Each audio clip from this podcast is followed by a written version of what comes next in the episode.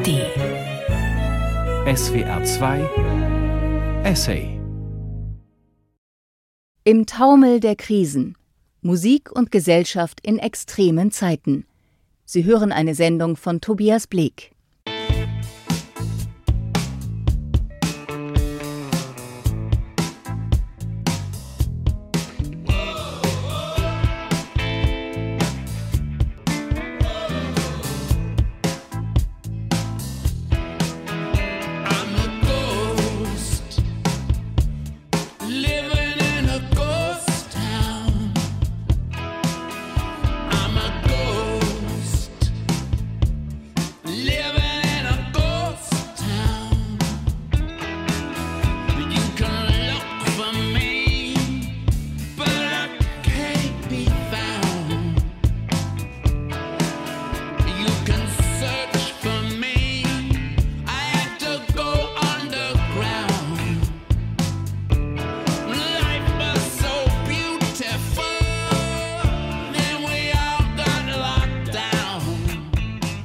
Wer wollte es leugnen?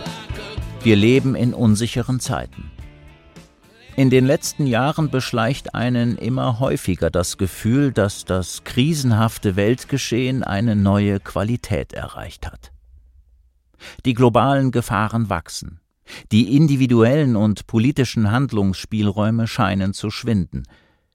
Die Krisendiagnosen springen einem tagtäglich in den Medien entgegen, und auch in einer wohlsituierten westlichen Demokratie wie Deutschland scheint die Erfahrung der Krise zum Dauerzustand geworden zu sein.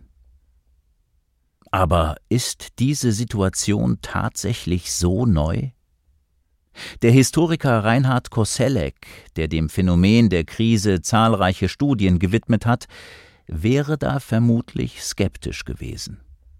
In seinen Schriften weist er auf die diffuse Verwendung des Krisenbegriffs hin und konstatierte bereits Mitte der 1980er Jahre, Der inflationäre Wortgebrauch hat fast alle Lebensbereiche erfasst. Innen- und Außenpolitik, Kultur, Wirtschaft, Kirchen und Religionen, alle Geistes- und Sozialwissenschaften und ebenso die Naturwissenschaften, Technik und Industrie. Wenn der gehäufte Wortgebrauch ein hinreichendes Indiz für eine wirkliche Krise wäre, dann müssten wir in einer allumfassenden Krise leben. In seinen Arbeiten untersuchte Koselleck die Wandlungen des Konzepts der Krise von der Antike bis in die Gegenwart. Hervorgegangen ist der Begriff aus dem griechischen Verb krinein, was so viel bedeutet wie scheiden, unterscheiden, entscheiden, auswählen, urteilen. Angewendet wurde das Wort zunächst vor allem im Bereich der Medizin und des Militärs. Dort benutzte man Krise, um den folgenschweren Moment der Entscheidung bei einem Krankheitsverlauf oder in einer Schlacht zu bezeichnen. Es ging um Leben oder Tod, Sieg oder Niederlage, also um zugespitzte Alternativen, die keine Revision mehr zuließen. Seit dem 18. Jahrhundert kam es dann zu einer Verselbstständigung und Verallgemeinerung des Begriffs. Schon bald sprach man von politischen, sozialen und ökonomischen Krisen. Man verwendete den Begriff bei der Beschreibung historischer und gesellschaftlicher Entwicklungen und nutzte ihn auch zur Analyse kultureller und psychischer Prozesse. In einer sich zunehmend beschleunigenden Welt, die von großer Dynamik geprägt ist und damit einhergehender Unsicherheit, wurde die Kategorie der Krise zu einem unverzichtbaren Schlüsselbegriff. Laut Koselleck ist dieser erweiterte Krisenbegriff nichts weniger als eine strukturelle Signatur der Moderne. Zugleich betonte der Historiker den Gegenwartsbezug des Konzepts. Es ist immer die jeweils eigene Zeit, die als Krise erfahren wird. Es gehört zur Endlichkeit aller Menschen, dass sie ihre jeweils eigene Lage für wichtiger ansehen und ernster nehmen, als alle vorangegangenen Lagen es gewesen seien. Schließt man sich dieser Deutung an, so ist es also kein Novum, die eigene Zeit als besonders krisenhaft zu empfinden. Es ist vielmehr der Normalzustand. Blicken wir auf die Zeit seit 1989 zurück, lässt es sich allerdings kaum abstreiten, Seit dem Ausbruch der Corona-Pandemie und dem russischen Angriffskrieg auf die Ukraine hat sich bei vielen das Lebensgefühl verändert und das Krisenbewusstsein verstärkt. Hinzu kommt die sich kontinuierlich verschärfende globale Klima- und Umweltkrise, deren Existenz und gravierende Auswirkungen sich nicht mehr leugnen lassen. Und als jüngste weltpolitische Krise die verhängnisvollen Entwicklungen im Nahen Osten, ausgelöst vom brutalen Überfall auf Israel durch die islamistische Terrororganisation Hamas am 7. Oktober 2023. In ihrem Zusammenspiel haben diese Ereignisse und Entwicklungen dafür gesorgt, dass die Kategorie der Krise unser Leben und Denken mittlerweile in einem Maße prägt, das vor einigen Jahren für viele noch unvorstellbar gewesen wäre. Aber warum ist das so? Was hat die Musik damit zu tun und welche Beziehungen bestehen zwischen den multiplen Krisen der Gegenwart und dem Musikleben?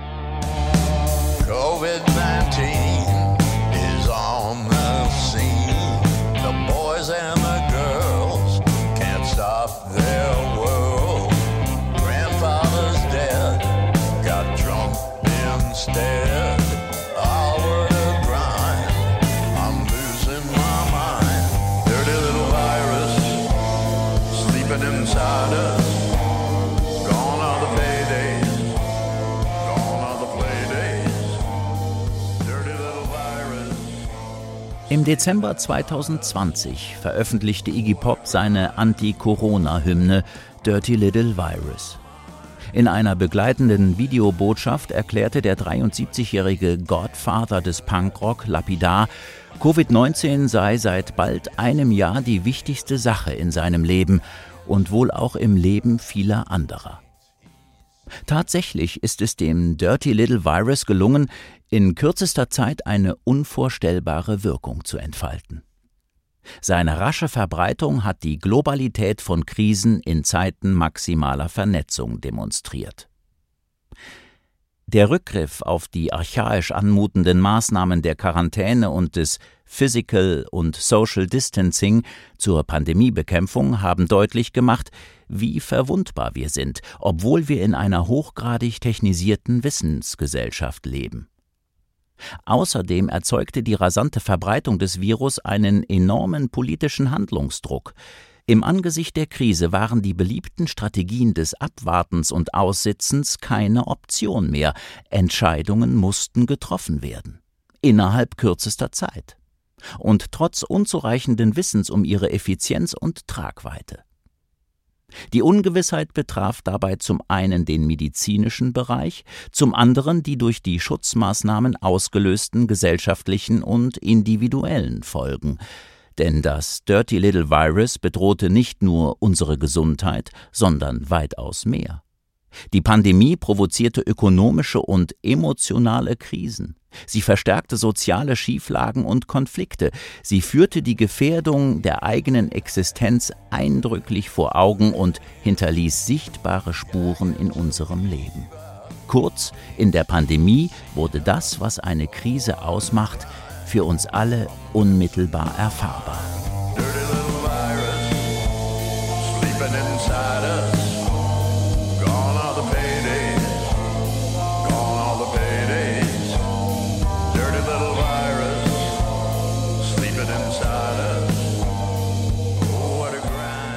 Im Feld der Musik war die Corona-Pandemie zweifellos die gravierendste Krise der letzten Jahrzehnte.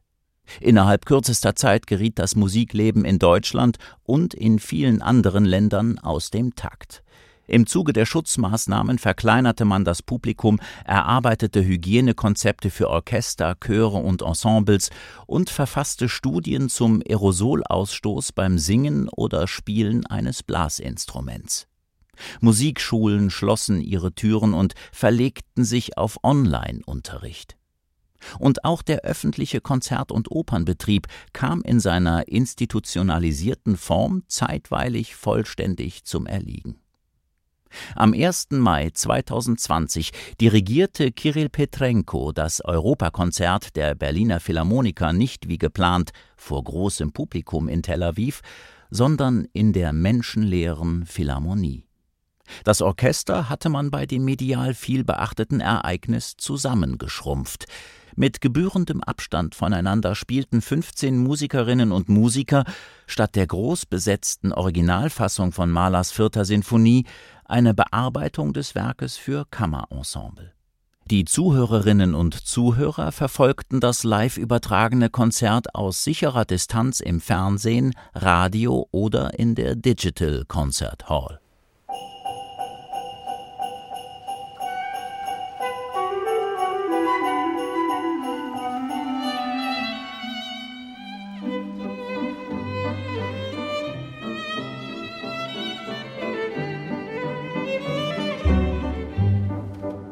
In ökonomischer Hinsicht bedeutete die Corona-Pandemie für die gut bezahlten Mitglieder der Berliner Philharmoniker und ihre Kolleginnen und Kollegen aus anderen mit öffentlichen Geldern finanzierten Musikinstitutionen keine direkte Gefährdung.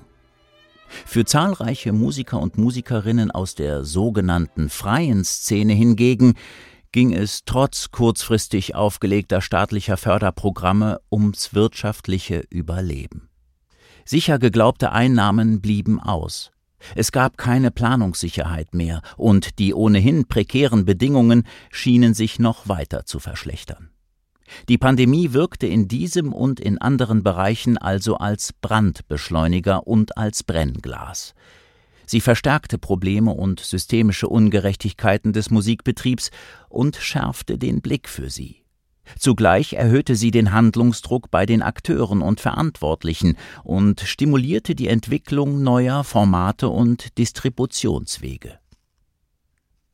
Als die Konzertsäle im März 2020 ihre Türen schlossen, startete Igor Levit seine Social Media Wohnzimmerkonzerte – Allabendlich um 19 Uhr konnte man den 33-jährigen Klassikstar live und kostenlos in intimer Atmosphäre auf Twitter erleben. Schon das erste Streaming-Konzert mit Beethovens Waldstein-Sonate war ein gigantischer Erfolg. In nicht einmal 24 Stunden wurde das Video von 200.000 Menschen aufgerufen. Dem medienaffinen Pianisten ermöglichte das neue Format, seine Fangemeinde zu pflegen und sein Publikum zu erweitern. Zugleich veränderte es nach Lewitz eigener Aussage den Kontakt zwischen dem Interpreten und seiner Zuhörerschaft. Da ist eine Unmittelbarkeit und eine Form von Leichtigkeit und Nähe zu den Hörerinnen und Hörern entstanden, die ganz neu für mich ist. Plötzlich war es wichtig, wer sitzt da, weshalb, wie viele, warum, was macht das mit euch?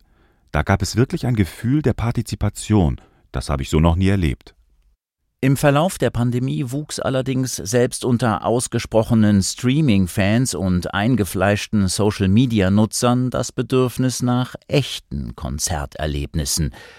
Zum einen führte die erzwungene Abstinenz eindrücklich vor Augen, dass ein Konzertbesuch keine Selbstverständlichkeit ist, zum anderen wurde das Bewusstsein für die besonderen Qualitäten von Live-Ereignissen geschärft. So lautete der Stoßseufzer eines Musikjournalisten im September 2021 Endlich wieder Konzert und Oper, die einen mit Klang umhüllen wie das Fruchtwasser einen Embryo. Endlich wieder die Millisekunden spüren, die der Ton braucht, bis er das Trommelfell berührt. Fast hat man sogar das Rascheln von Bonbonpapier und das Husten in eine zauberhafte Stille hinein vermisst, weil das eben Zeichen sind, dass man Musik mit anderen Menschen zusammenhört. Der flüchtige Blick auf die Corona-Pandemie macht deutlich, wie eng die Verbindungen zwischen Musik und Krise sind. Auch wenn es manchem Romantiker schwerfallen wird, es sich einzugestehen, Musik ist keine weltentrückte Kunst, die sich in einem geschützten Raum bewegt. Sie ist eine ästhetische, kulturelle und soziale Praxis, in der sich die Erschütterungen der Zeit auf vielfältige Weise widerspiegeln. So hat der brutale russische Angriffskrieg in der Ukraine das Bewusstsein für die politischen Dimensionen von Musik geschärft. Auf der von Russland völkerrechtswidrig annektierten Halbinsel Krim wurden im September 2022 Gäste einer Hochzeit zu Geld- und Haftstrafen verurteilt, weil sie zu einem patriotischen ukrainischen Lied tanzten. In Deutschland und anderswo diskutiert man nach wie vor über den Umgang mit russischen Musikern und Musikerinnen, die sich nicht klar von Putin und dem russischen Angriffskrieg distanzieren. Und in der Ukraine plädieren viele für einen vollständigen Boykott russischer Musik und Kunstschaffender. Unter dem Eindruck des täglichen Raketenbeschusses, der bestialischen Massaker und der rücksichtslosen Zerstörung des ukrainischen Kulturerbes erklärte die Komponistin Carmela Zepkolenko Ich verbiete russischen Interpretinnen meine Musik zu spielen, wo immer sie leben.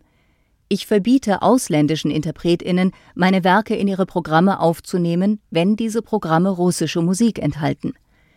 Der von der Russischen Föderation entfesselte Krieg hat uns und die russische Kultur an unterschiedliche Pole gebracht. Und auch die in ihren langfristigen Auswirkungen wohl folgenreichste globale Krise der Gegenwart ist mittlerweile im Musikleben angekommen. So konstatierte die Musikjournalistin Hanna Schmidt kürzlich im SWR Orchester und Opern- und Konzerthäuser haben seit einigen Jahren das Klima als Thema für sich entdeckt und angefangen, über ihre Verantwortung nachzudenken – Konzertreisen, Marketing, Bauprojekte, Ausstattung und Bühnenbild, all das verbraucht schließlich enorme Mengen an Ressourcen. Doch wie genau prägen politische Krisen das Musikleben? Welchen Einfluss haben sie auf künstlerisches Handeln und das Hören von Musik? Und welche Funktionen werden der Musik in extremen Zeiten zugeschrieben? Statt diesen Fragen in der Gegenwart weiter nachzugehen, machen wir an dieser Stelle einen zeitlichen Schnitt.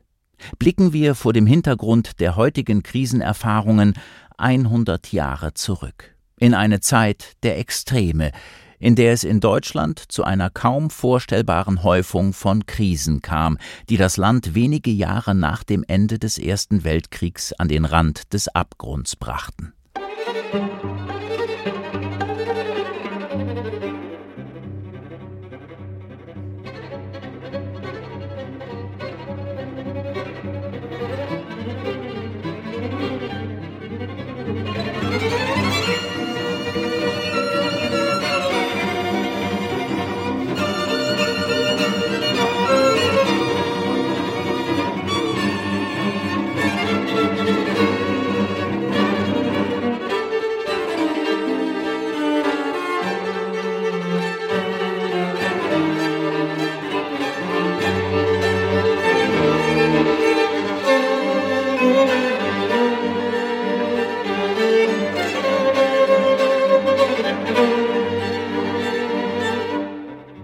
Tagebücher und Zeitungsartikel sind nicht nur für Historiker aufschlussreiche Quellen. Sie sind wichtige Bausteine, um sich eine vergangene Welt zu vergegenwärtigen. Zugleich helfen sie, ein Gefühl für den spezifischen Geist einer Zeit zu entwickeln. Im großbürgerlichen München begrüßte die passionierte Tagebuchschreiberin Hedwig Pringsheim das anbrechende neue Jahr mit einem Stoßseufzer. Möge 1923 besser werden als dies nach jeder Richtung schlimmste 1922. Amen.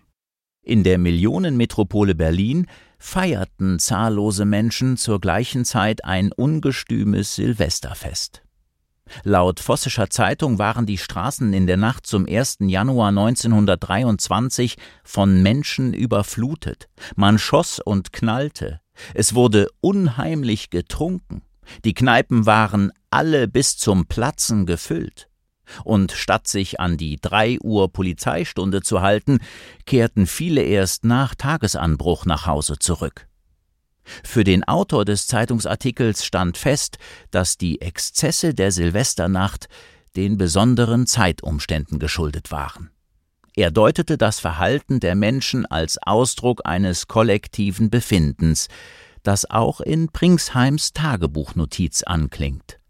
All diese Merkwürdigkeiten, all diese Verstiegenheiten, Übertreibungen, Paroxysmen sind herzuleiten von einem einzigen Gefühl, dass das endlich zu Grabe getragene alte Jahr eine kaum mehr ertragbare Last von Unglück gebracht hat, von dem Gedanken, dass es schlimmer im neuen Jahre unmöglich kommen könne, und von dem sehnlichsten Wunsch, dass das Jahr 1923 endlich die große Wandlung, den Weg zum Besseren bringen möge.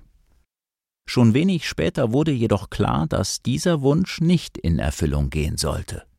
Mitte Januar besetzten französische und belgische Truppen das Ruhrgebiet. Im Zuge der Hyperinflation löste sich im Jahresverlauf nicht nur das Geld gleichsam in Luft auf, auch die gesellschaftliche Ordnung und der Glaube an traditionelle Werte gerieten ins Wanken. Rechte Extremisten und gewaltbereite Kommunisten witterten ihre Chance, die ungeliebte Republik endlich loszuwerden, schmiedeten Putschpläne und unternahmen Umsturzversuche.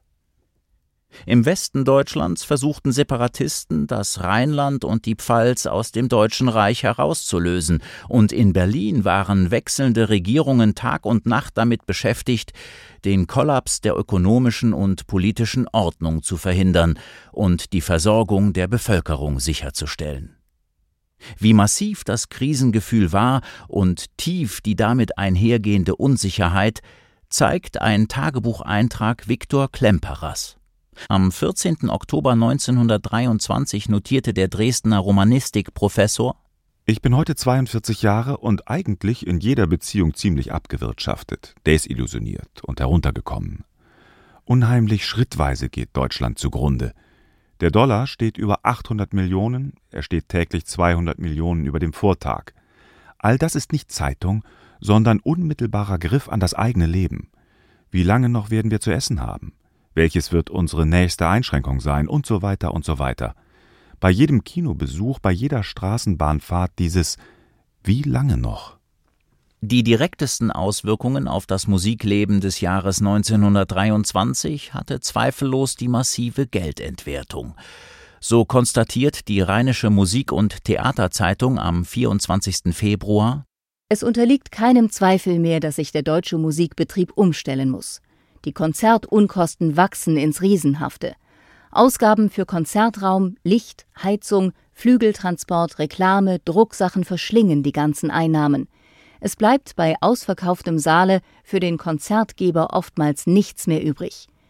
Bedarf es zur Ausführung des Konzerts etwa gar eines Orchesters und einer Reihe von Solisten, wie zum Beispiel bei einer Oratorienaufführung, so ist ein gewaltiges Defizit unvermeidlich. Im Zuge der Hyperinflation stiegen auch die Eintrittskartenpreise ins Unermessliche. Anfang Januar bezahlte man für einen Balkonplatz bei den populären Volkskonzerten des Berliner Philharmonischen Orchesters noch 100 Mark. Ende April waren es bereits 1000 und am 1. September eine Million. Ihren Höhepunkt erreichte die Spirale der wahnwitzigen Scheinzahlen dann im Herbst. Wer am 20. November im Münchner Nationaltheater Smetanas Oper Die verkaufte Braut hören wollte, musste für einen Stehplatz 180 Milliarden Papiermark ausgeben. Für einen Sessel in der Proszeniumsloge sage und schreibe 4,2 Billionen. Dass sich das System des Vorverkaufs unter diesen Bedingungen erledigt hatte, liegt auf der Hand. In Programmbroschüren und auf Plakaten wurden keine Preise mehr abgedruckt. An der Berliner Staatsoper unter den Linden hängte man ab dem 25. September die jeweils aktuellen Preise an der Theaterkasse kurzfristig aus, und in manchen Theatern bezahlte man nicht mehr mit Geldbündeln, sondern in Naturalien. Zwei Eier für den billigsten Platz, ein Pfund Butter für den teuersten. Die immense Bedeutung, die Musik und andere kulturelle Aktivitäten im Krisenjahr 1923 für viele Menschen hatten, ist vielfach beschrieben worden. In einer Zeit, in der die Welt verrückt geworden war und die Geldnot viele dazu zwang, immer mehr Zeit und Kraft für die Sicherung der materiellen Grundbedürfnisse aufzubringen, konnte man im Konzertsaal, Theater oder Kino dem entsetzlich ermüdenden Alltag zumindest für ein paar Stunden entfliehen. Während Viktor Klemperer Tröstung im Kino fand, stürzte sich der 23-jährige Kurt Weil ins Konzertleben. Im Oktober berichtet er seinem Lehrer Ferruccio Busoni Ein Blick auf das Publikum der Konzertsäle genügt, um zu erkennen, dass dieses Berlin die Musik nicht aufgeben wird. Freilich sitzen in den philharmonischen Konzerten noch die Scharen, die bei Mozart niedlich, bei Beethoven heroisch und bei Bach streng auszusehen versuchen. Das linke Bein klopft die Viertel dazu und die rechte Hand klimpert die Achtel. Aber allen Gesichtern gemeinsam ist ein rührender Ausdruck von Glückseligkeit, dass sie bei allem Geschehen noch in einem erleuchteten Konzertsaal sitzen und Musik hören dürfen. Hinter dem Hunger nach gemeinsamen Musikerlebnissen stand nicht nur das Verlangen, dem Alltag zu entfliehen und die Sehnsucht nach Betäubung, sondern auch der Wunsch, neue Kraft zu sammeln und sich seelisch zu erbauen. In seinen Lebenserinnerungen hat Stefan Zweig diese existenziellen Dimensionen von Kunst in Krisenzeiten mit emphatischen Worten beschrieben – Nie werde ich zum Beispiel eine Opernaufführung vergessen aus jenen Tagen der äußersten Not. Man tastete sich durch halbdunkle Straßen hin, denn die Beleuchtung musste wegen der Kohlennot eingeschränkt werden. Man zahlte seinen Galerieplatz mit einem Bündel Banknoten, das früher für das Jahresabonnement einer Luxusloge ausgereicht hätte. Man saß in seinem Überzieher, denn der Saal war nicht geheizt, und drängte sich gegen den Nachbarn, um sich zu wärmen.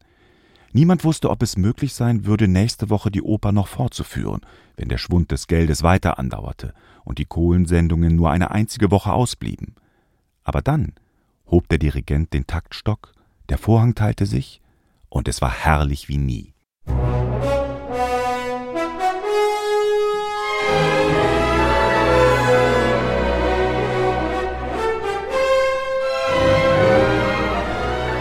Im Zuge der exponentiellen Geldentwertung wuchs allerdings die Gruppe derjenigen, die sich einen Konzert-, Opern- oder Theaterbesuch schlichtweg nicht mehr leisten konnten. Besonders schmerzhaft war dies für Musik- und Kunstliebhaber aus der alten kulturellen Elite, Sparer oder Hypothekenbesitzer, die ihr Vermögen verloren hatten, Beamte, die unter erheblichen Gehaltseinbußen litten sowie Rentner und Selbstständige, die kaum noch über die Runden kamen. In einer düsteren Bilanz des Krisenherbstes 1923 erklärte der Musikgelehrte Alfred Einstein apodiktisch Das Publikum, es existiert nicht mehr. Schon der Krieg hat die Gemeinschaft der Zuhörer, denen gute Kammer- oder Orchestermusik Lebensbedürfnis war, dezimiert. Die Besten dieser Gemeinschaft, die ohne dies nie auf den besten Sitzen saßen, sind allmählich auf die Stehplätze und endlich aus dem Konzertsaal, aus dem Opernhaus ganz hinausgedrängt worden. Sie sitzen zu Hause und brüten über die Beschaffung des Notwendigsten für den kommenden Tag. Ihr Leben ist kunstleer geworden. Das Argumentationsmuster, das dieser Beschreibung zugrunde liegt, kommt uns bekannt vor. Die Krise fungiert als Brandbeschleuniger und Brennglas. Bereits bestehende Entwicklungen werden verstärkt und damit noch sichtbarer als zuvor. Den Hintergrund für Einsteins kulturkritische Diagnose bildet eine Debatte über die tatsächliche oder vermeintliche Krise des Konzertwesens. Ihre Ursprünge reichen bis ins 19. Jahrhundert zurück. Im Zuge einer allgemeinen moderne Kritik wurden auch im Bereich des Konzertes Verfallserscheinungen diagnostiziert und beklagt. Die massiven gesellschaftlichen Veränderungen, die der Erste Weltkrieg mit sich brachte, und die Folgen der Hyperinflation führten dazu, dass sich insbesondere konservative Kommentatoren in ihren Mutmaßungen bestätigt sahen. Gekoppelt waren die kulturkritischen Krisendiagnosen häufig mit einer Klage über die Verhaltensweisen des neuen Publikums. So monierte ein Kritiker im April 1923 Während Musikhungrige sich den Betrag für einen Konzertbesuch oftmals vom Munde abdarben, um in der Ausdeutung der Musik Ablenkung zu finden und neue Kraft für den so schweren Daseinskampf aus ihr zu schöpfen, machen es sich in den vordersten Sitzen, juwelengeschmückte Finger zur Hauptaufgabe mit Papieren zu knistern, bei Beethoven-Sinfonien Bonbons und Schokolade zu knabbern oder sich während des Vortrages in halblautem Ton über Themen zu unterhalten, die mit Kunst ganz gewiss nichts zu tun haben. Wie massiv der Schwund des alten Stammpublikums tatsächlich war, ist schwer zu ermessen, da es hierzu keine verlässlichen Zahlen gibt. Allerdings besteht kein Zweifel daran, dass sich das Bürgertum im Inflationsjahr auch im angestammten Feld des Konzertsaals auf schmerzhafte Weise mit seinem ökonomischen und gesellschaftlichen Statusverlust konfrontiert sah. Der von Einstein und anderen prognostizierte Zusammenbruch der klassischen Hochkultur blieb allerdings aus. Obwohl das deutsche Musikleben insbesondere im letzten Viertel des Jahres 1923 einer enormen Belastungsprobe ausgesetzt war, kam es nicht zu dem befürchteten institutionellen Kahlschlag. Der Konzert- und Opernbetrieb ging trotz der extrem schwierigen Rahmenbedingungen weiter. Ambitionierte künstlerische Projekte wie das Händelfest in Hannover wurden realisiert, und in Wiesbaden, Köln und Berlin eröffnete man sogar neue Spielstätten. So bilanzierte der Wiener Musikjournalist Paul Stephan im Januar 1924 in der Zeitschrift Musikblätter des Anbruch Die letzten Monate haben viel geschadet, aber niemand in Deutschland hat sich der künstlerischen Gewissenspflicht entzogen, lebendig zu bleiben. In Relation zur Gesamtbevölkerung war die Gruppe derjenigen, die 1923 Tröstung im Konzertsaal fanden oder ersehnten, eine Minderheit. Dem tristen Alltag tanzend zu entfliehen, war hingegen eine Praxis, die in allen Gesellschaftsschichten weit verbreitet war. So fehlt in kaum einer Beschreibung der Inflationszeit der Verweis auf die Tanzwut, die das ganze Land damals erfasste. Klaus Mann erlebte den makabren Jux der Inflation als 16-Jähriger aus der privilegierten Perspektive einer Münchner Bürgerfamilie. In seinen Erinnerungen notierte er rückblickend Die deutsche Reichsmark tanzt, wir tanzen mit. Millionen von unterernährten, korrumpierten, verzweifelt geilen, wütend vergnügungssüchtigen Männern und Frauen torkeln und taumeln dahin.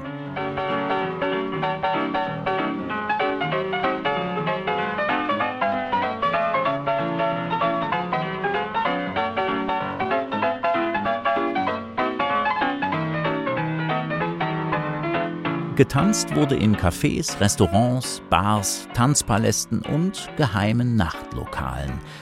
Auf den Straßen, in Parks oder im Strandbad. Bei privaten Festen und im Familienkreis und natürlich auch im Revue-Theater, Kabarett sowie auf zahlreichen anderen Bühnen. Schon die Zeitgenossen haben betont, dass das Tanzfieber der Inflationszeit als sozialpsychologische Reaktion auf das verrückt gewordene Leben zu verstehen sei. Doch die Tanzbegeisterung allein als Mittel der Weltflucht zu verstehen, wäre verkürzt. So wurde nicht nur getanzt, um zu verdrängen und zu vergessen, sondern auch um sich ausgelassen zu vergnügen, zu genießen und zu provozieren. Man durchbrach beim Tanzen Geschlechterkonventionen, verletzte Anstandsregeln und erkundete neue erotische Freiräume. In Berlin war die Vielfalt der Angebote erwartungsgemäß besonders groß. Hier gab es neben den üblichen Tanzstilen auch Ballsäle für homosexuelle Paare, Travestierevuen und Etablissements, in denen unbekleidet getanzt wurde. Die Krise war also auch in diesem Bereich Motor für gesellschaftlichen Wandel. Von den einen wortgewaltig verdammt, von den anderen frenetisch begrüßt. Der Berliner Kulturhistoriker Hans Ostwald hat der Musik, die das Tanzfieber befeuerte, in seiner Sittengeschichte der Inflation ein eigenes Kapitel gewidmet. Auf die Frage, was die Popularität eines Schlagers ausmachte, gab er in dem 1931 veröffentlichten Buch eine klare Antwort das Spiel mit erotischen Andeutungen. Als Beispiel für einen solchen Mega-Hit führte er die von Fritz Löhner-Beder verfasste deutsche Version des Bananenlieds an. Mit seiner frivol-erotischen Note steht ausgerechnet Bananen für den im Angesicht der totalen Instabilität weit verbreiteten Hunger nach sexuellem Abenteuer und schneller Liebe. In Budapest wurde der neue Gassenhauer wegen des unsittlichen Inhalts verboten. In Berlin sang, spielte und tanzte man das Bananenlied am Ende der Krisenzeit Tag und Nacht und ein findiger Produzent stellte sogar täuschend echte Bananenseifen her. Was sagt man ausgerechnet Bananen? Bananen verlangt von dir. Nicht Erbsen, nicht Bohnen, auch keine Melonen. Das ist ein Zitat von dir. Ich hab Salat, Musik fungierte im Krisenjahr 1923 allerdings nicht nur als Gegenwelt zum tristen Alltag, sinnliches Genussmittel und seelische Kraftquelle. Mit dem Einmarsch französischer und belgischer Truppen im Ruhrgebiet wurde sie bereits im Januar zu einem zentralen Bestandteil des sogenannten passiven Widerstands gegen die Besatzungsmächte. In einer politisch extrem angespannten Situation war Musik einerseits ein wirksames Mittel zur nationalen Selbstvergewisserung, andererseits bot sie die Möglichkeit, den Gegner ohne den Einsatz physischer Gewalt zu irritieren, zu provozieren und auch ideell anzugreifen. Im Konzertsaal spiegelte sich diese bewusste Politisierung von Musik und Kultur in Programmänderungen und einigen medienwirksamen Großereignissen. Die Berliner Philharmoniker spielten beim reichsweiten Trauersonntag am 14. Januar 1923 statt einer Tschaikowski-Symphonie Beethovens Eroica. In den Zeitungen und bei öffentlichen Reden beschwor man unter Berufung auf deutsche Geistesheroen wie Beethoven oder Goethe, die Überlegenheit der deutschen Kulturnation, die nicht ewig geknechtet werden könne. In den Opernhäusern entfernte man Bizets Erfolgsoper Carmen von den Spielplänen, um nach Frankreich keine Tantiemezahlungen mehr leisten zu müssen. Und im Ruhrgebiet brachen die Orchester aus Bochum, Dortmund und Essen Anfang März gemeinsam mit ihren Chefdirigenten zu einer außergewöhnlichen Tournee in die Reichshauptstadt auf. In Anwesenheit des Reichspräsidenten und zahlreicher hochrangiger Politiker traten die Musiker, Frauen waren nicht dabei, aus drei verschiedenen Städten im Berliner Schauspielhaus bei einem Sonderkonzert als Vereinigtes Ruhrorchester in Erscheinung. Mit dieser symbolischen Bündelung der Kräfte wollte man im Zentrum des Reiches Einheit demonstrieren und zugleich für die weitere Unterstützung des extrem kostspieligen passiven Widerstands werben. Auf dem Programm standen, wie zu erwarten, Werke der zentralen Repräsentanten der deutschen Musik. Beethoven, Brahms und Bruckner sowie die Musik für Orchester des im Ersten Weltkrieg gefallenen Komponisten Rudi Stephan.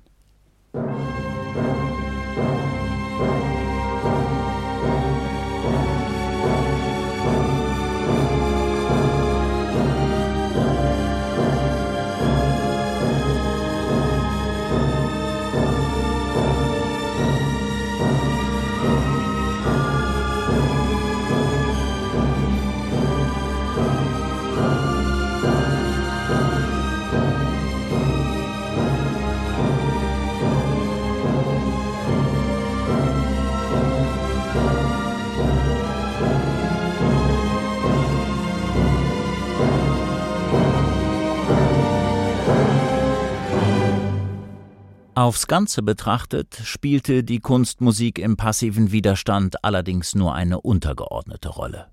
Das weitaus verbreitetste Protestmittel waren vielmehr patriotische Lieder. Gesungen werden konnten sie jederzeit und nahezu an jedem Ort. Auf der Straße, in der Kneipe, im Theater oder im Kino. Bei Demonstrationen, Gedenkveranstaltungen und offiziellen Versammlungen. Im Angesicht der Besatzungstruppen, vor Gerichtssälen und sogar im neuen Medium Radio. Das Liedrepertoire reichte von der deutschen Nationalhymne bis zu antifranzösischen Kampfliedern wie Die Wacht am Rhein oder Siegreich wollen wir Frankreich schlagen. Viele dieser patriotischen Lieder waren damals weit bekannt. Sie gehörten zum Kernbestand zahlreicher Liedersammlungen, wurden sogar in Schulbüchern abgedruckt und nicht nur in völkischen Kreisen begeistert gesungen. Als soziale Aktivität setzte der gemeinsame Gesang die Singenden miteinander in Beziehung und bot die Möglichkeit zur kollektiven Selbstversicherung. Als performative Praxis war er ein wirksames Vehikel, um tatsächliche oder vorgebliche Einheit und Stärke zu demonstrieren und nationale Gefühle mit musikalischen Mitteln zu inszenieren. Bei Linken und Liberalen stieß diese Konjunktur patriotischer Gesänge auf großes Unbehagen. So notierte die Schriftstellerin Thea Sternheim, eine hellwache Chronistin der Zeit, nach einem Kinobesuch am Trauersonntag in Dresden angewidert Die französische Besatzung des Ruhrgebiets macht, dass das patriotische Deutschland, wo es nur geht, seinen Hass austobt. In einem Film, der den Reihen der Vergangenheit und Gegenwart zeigt, werden unter donnerndem Applaus aufputschende und sentimentale Gesangseinlagen gebracht.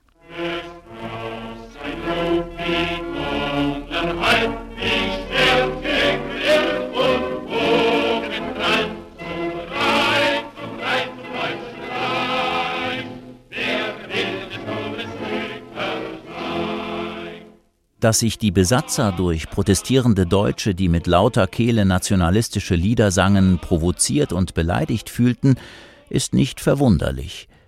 Nachdem in Bochum ein singender Demonstrant unter unklaren Umständen durch eine französische Kugel zu Tode gekommen war, versuchte man solche Kundgebungen in den besetzten Gebieten zu verbieten. Bei Liedern wie Siegreich wollen wir Frankreich schlagen schien ein solches Vorgehen legitim, da über ihre antifranzösische Stoßrichtung kein Zweifel bestand. Weitaus komplexer war die Situation hingegen im Fall der deutschen Nationalhymne. Erst wenige Monate vor Ausbruch der Ruhrkrise hatte Reichspräsident Ebert das Lied der Deutschen von Hoffmann von Fallersleben mit allen drei Strophen zum Nationallied erklärt. Als offizielles Bekenntnis zur Republik und staatlich sanktionierter Ausdruck des deutschen Nationalgefühls ließ es sich von der Besatzungsmacht im Gegensatz zu anderen patriotischen Liedern nicht so einfach verbieten. Diese Chance nutzten insbesondere rechtsnationale und völkische Kreise. Statt sich Eberts republikanischer Interpretation des Nationallieds als Sang von Recht und Freiheit anzuschließen, betrieben sie ein perfides Spiel mit der neuen Hymne und ihrer prekären Anfangsformel Deutschland, Deutschland, über alles, über alles in der Welt. Als ein französisches Gericht wenige Wochen nach Beginn der Besatzung dem einflussreichen Industriellen Fritz Thyssen in Mainz den Prozess machte, drang bei der Urteilsverkündung von draußen der brausende Gesang des Deutschlandliedes in den Gerichtssaal. Anschließend kam es auf den Straßen zu schweren Ausschreitungen gegen die Franzosen. Einen Höhepunkt erreichte die Pervertierung der Nationalhymne dann im Juni 1923 bei den Gedenkfeiern für Albert Leo Schlageter. Der rechtsextreme Aktivist war nach einem versuchten Anschlag von den Franzosen zum Tode verurteilt worden. Trotz zahlreicher Proteste ließen sich die Besatzer nicht davon abbringen, an dem 28-jährigen Saboteur ein Exempel zu statuieren. Am 26. Mai wurde Schlageter in Düsseldorf exekutiert. Die Gegner der Weimarer Republik nutzten die Gunst der Stunde und verklärten den hingerichteten Weltkriegsveteranen zu einem Symbol des Widerstands und Märtyrer der nationalen Bewegung. Bei einer großen Gedenkfeier auf dem Münchner Königsplatz trat als letzter Redner der 34-jährige Adolf Hitler in Erscheinung. Wie die Berliner Börsenzeitung berichtet, begeisterte er die Mitglieder der versammelten vaterländischen Kampfverbände mit einem flammenden Appell. Das deutsche Volk von heute habe den Heldentod Schlageters gar nicht verdient. Man dürfe nicht ruhen und rasten, um den Kampfeswillen bis zum letzten Atemzug in unserem Volke zu verbreiten, bis die Parole komme, das Volk steht auf, der Sturm bricht los. Aus der Menge erschollen laute Heilrufe. Unter den Klängen des Deutschlandliedes schloss die Kundgebung. Ein beklemmendes Lehrstück über die politische Instrumentalisierung von Musik in Krisenzeiten und die skrupellose Vereinnahmung eines republikanischen Symbols durch rechtsextreme Kräfte. Fast schon kurios wirkt hingegen die Politisierung des Äthers während der Ruhrbesetzung. So titelte die nationalkonservative Deutsche Allgemeine Zeitung am 6. März 1923 Auch der Eiffelturm kämpft gegen die drahtlose Telefonübertragung deutscher Lieder. In dem Artikel wurde von Sendeversuchen der Reichspost aus Königs Wusterhausen berichtet. Diese seien von der französischen Röhrensendestation Eiffelturm systematisch gestört worden, zunächst mit Berichten über die Ruhrbesetzung aus französischer Perspektive, dann mit Grammophonmusik und schließlich mit einem durchgehenden Störgeräusch. Letzteres erklang genau in jenem Moment, in dem man in der deutschen Rundfunkversuchsstelle mit dem Vortrag der Gesangsnummer Deutschland, Deutschland über alles begonnen habe.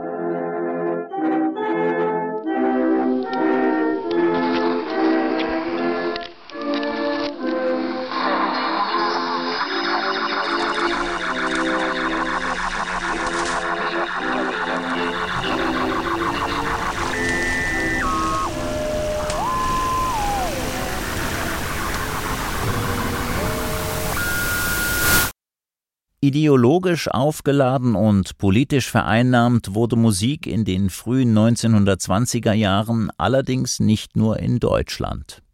Die Erblasten des Ersten Weltkriegs prägten in vielen Teilen Europas Politik, Ökonomie und Gesellschaft. Die Kriegserfahrungen, der Zusammenbruch der alten Imperien und die territoriale Neuordnung der Welt befeuerten alte und neue Konflikte. Zugleich schürten sie in zahlreichen Ländern einen teils ethnisch-rassistisch geprägten Nationalismus. Zu den Musikern, die vor den Gefahren eines übersteigerten Nationalismus warnten und sich stattdessen für einen länderübergreifenden Kulturaustausch stark machten, gehörte Maurice Ravel. Als ein rechtsnationaler französischer Kritiker den Pariser Konzertveranstalter Jean Vienner rassistisch beschimpfte, weil er sich für die atonale Musik der Schönberg-Schule sowie für Jazz einsetzte, solidarisierten Ravel und einige Kollegen sich mit dessen grenzübergreifender Programmgestaltung. Anfang April 1923 forderten sie in einem offenen Brief eine rhetorische Abrüstung und Entpolitisierung der Diskussion. Der bemerkenswerte Text schloss mit dem Wunsch, dass der Patriotismus sich etwas weniger in ein Gebiet verirren möge, in dem es nichts zu gewinnen, aber alles zu verlieren gibt. Bela Bartok hätte diesem Wunsch zweifellos zugestimmt. Der ungarische Komponist und Volksliedforscher kämpfte ebenfalls gegen einen übersteigerten Nationalismus, befand sich zur selben Zeit allerdings in einer deutlich schwierigeren Situation. Im Herbst 1923 feierte man in seinem Heimatland den 50. Jahrestag der Vereinigung der Städte Buda und Pest zur Haupt- und Residenzstadt Budapest. Ein willkommener Anlass zur nationalen Selbstvergewisserung, denn die Jahre nach dem Ersten Weltkrieg waren auch in Ungarn Krisenzeiten. Nach dem Untergang der Habsburger Doppelmonarchie hatte der einstige Vielvölkerstaat zwei Drittel seines Territoriums und 13 Millionen Einwohner verloren. Und auch die innenpolitische Lage und die Lebensbedingungen vieler Menschen waren in den Nachkriegsjahren desaströs. Nach einer Phase wechselnder Regierungen und einem gescheiterten kommunistischen Experiment übernahm Miklos Horthy im Frühjahr 1920 die Führung. Mit seinem autoritären Führungsstil und seinem nationalistischen Programm prägte der einstige Marineadmiral die ungarische Politik bis in die 1940er Jahre. Für das Festkonzert sollte Bartok auf Wunsch des ultrachristlich-nationalen Stadtrats ein neues Stück schreiben, eine pikante Geschichte, wie der internationalistisch eingestellte und mit linken Strömungen sympathisierende Komponist in einer privaten Mitteilung erklärte. Bartok machte gute Miene zum bösen Spiel und nahm den Kompositionsauftrag an. Mit der Tanzsuite schrieb er allerdings ein Stück, das die kulturpolitischen Absichten der Auftraggeber auf geniale Weise durchkreuzte.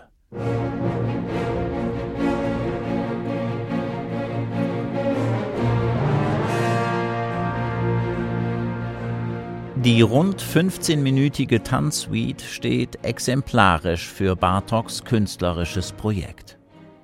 Durch die schöpferische Auseinandersetzung mit Volksmusik wollte er die Kunstmusik erneuern, ihre Tonsprache erweitern und ihre Ausdruckswelt beleben.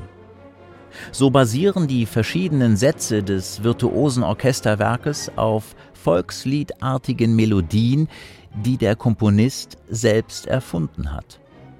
Auf den ersten Blick schien Bartok also genau das zu tun, was man von ihm erwartete. Er feierte die Volksmusik. So heißt es in der bürgerlich-konservativen Presse, Bartoks musikalischer Beitrag zum Budapester Festkonzert sei eine Offenbarung der ungarischen Seele. Ungarischer Geschmack, ungarische Farbe hat das ganze Werk. Das Lächeln, die Heiterkeit, Lautheit und das Berührende des ungarischen Volkes offenbart sich in ihm.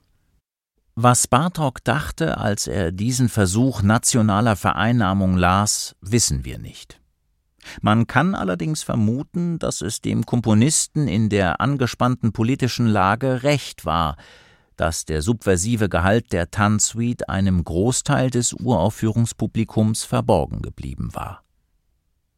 Tatsächlich feiert Bartok in seiner Tanzsuite nicht nur die ungarische Bauernmusik, sondern auch die Volksmusik anderer Länder.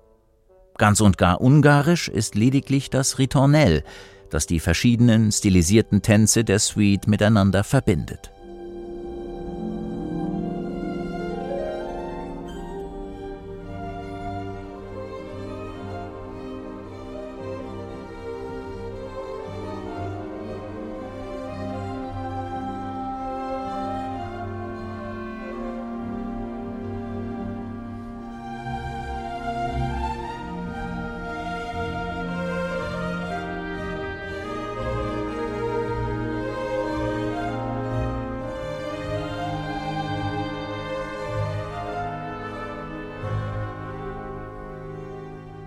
In den verschiedenen Tänzen ist das kulturelle Spektrum weitaus breiter. Bezug genommen wird auch auf Musik aus dem rumänischen, slowakischen und nordafrikanischen Raum.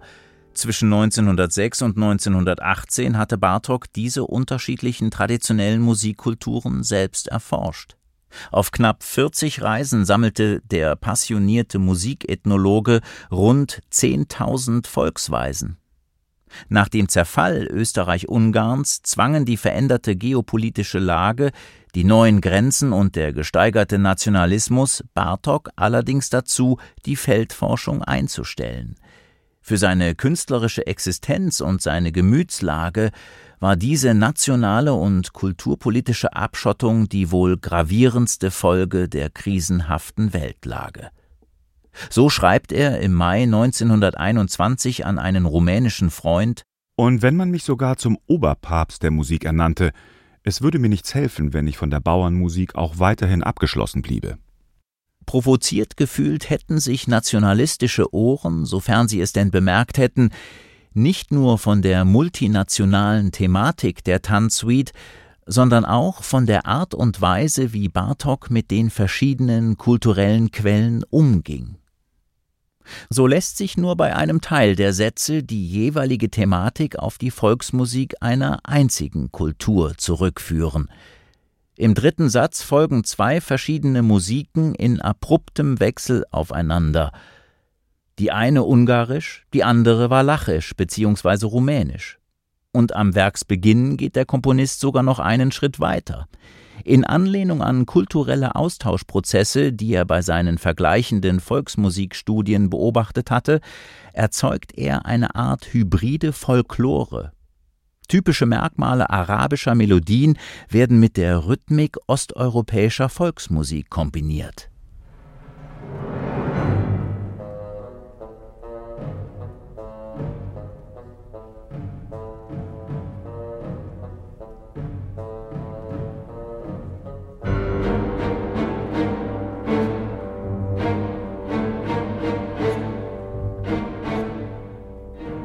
Der illiberale Budapester Stadtrat bekam von Bartok also nicht das gewünschte nationalistische Monument. Statt die vermeintliche Überlegenheit der eigenen Kultur zu feiern, ist die Tanzsuite ein eindrückliches Plädoyer für die produktiven Kräfte des kulturellen Austausches.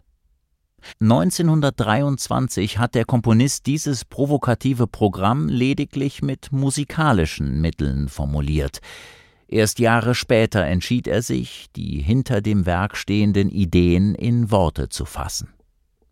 Im Angesicht eines immer aggressiver werdenden Nationalismus schreibt er 1931 an einen befreundeten rumänischen Musikethnologen Meine eigentliche Idee aber, derer ich mir, seitdem ich mich als Komponist gefunden habe, vollkommen bewusst bin, ist die Verbrüderung der Völker, eine Verbrüderung trotz allem Krieg und Hader. Dieser Idee versuche ich, soweit es meine Kräfte gestatten, in meiner Musik zu dienen. Deshalb entziehe ich mich keinem Einfluss, mag er auch slowakischer, rumänischer, arabischer oder sonst irgendeiner Quelle entstammen. Aus damaliger wie auch aus heutiger Perspektive mag dieses Credo wie ein naiver Traum erscheinen. In Zeiten multipler Krisen auf die Verbrüderung der Völker zu hoffen, fällt schwer, und in diesem Zusammenhang an die Macht der Musik zu glauben, noch schwerer. Eindrücklich vor Augen führt das Beispiel von Bartoks Tanzsuite allerdings, dass Musik in extremen Zeiten an existenzieller und kultureller Bedeutung gewinnt. Auf der einen Seite reflektiert sie das krisenhafte Weltgeschehen und sieht sich massiven Vereinnahmungsversuchen ausgesetzt. Auf der anderen Seite bietet insbesondere die Instrumentalmusik einen Rückzugsort von unschätzbarem Wert. Einen Raum, in dem mit Tönen ausgedrückt wird, was mit Worten nicht gesagt werden kann oder darf.